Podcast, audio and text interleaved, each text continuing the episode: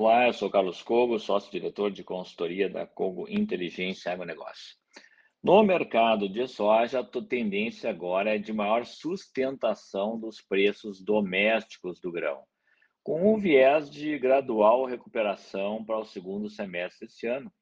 à medida que os prêmios estão subindo nos portos e reduzindo a pressão baixista sobre os valores pagos aos produtores. Na Bolsa de Chicago, os contratos futuros com vencimentos no segundo semestre deste ano estão oscilando entre 11 dólares e 70 cents e 12 dólares e 60 cents por bushel. Já os contratos com vencimentos em 2024 estão num patamar inferior e oscilam entre 11 dólares e 50 cents e 12 dólares por bushel, já se aproximando dos níveis pré-pandemia, o que mostra que é, a oferta global em recuperação depois da safra recorde no Brasil e com um cenário de safra recorde também nos Estados Unidos, estão ambos pressionando as cotações futuras para um viés de baixa ao longo deste, deste ano de 2023 e também em 2024. As condições climáticas favoráveis ao plantio de soja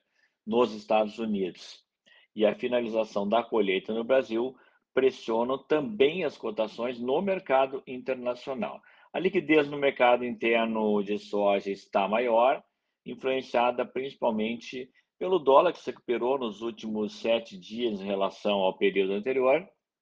e os vendedores também estão mais estimulados a negociar diante desta elevação dos prêmios de exportação. O prêmio de exportação da soja para embarque em junho está cotado a 50 centes negativo, mas para os embarques a partir de agosto de 2023, os prêmios todos estão positivos, pelo menos até novembro, dezembro deste ano. Em reais, considerando o dólar futuro no EB3, a paridade de exportação de soja no Porto de Paranaguá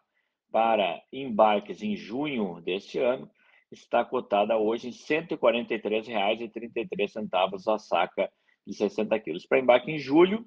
é um pouco acima, R$ 146,90 por saca de 60 quilos. A média do, da soja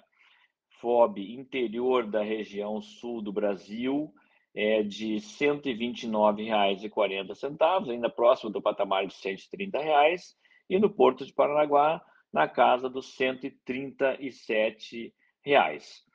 As altas nos prêmios e nos preços domésticos são limitadas pelos estoques muito elevados no Brasil, uma vez que a colheita da safra atual segue na sua reta final e é uma safra recorde, e isso continua pressionando os preços até que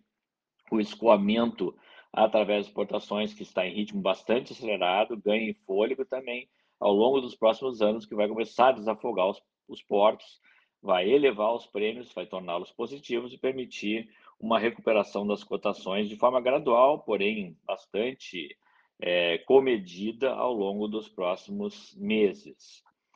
Lembrando que essa é uma parceria entre a Corteva AgriScience em arroz e a Cogo Inteligência em agronegócio.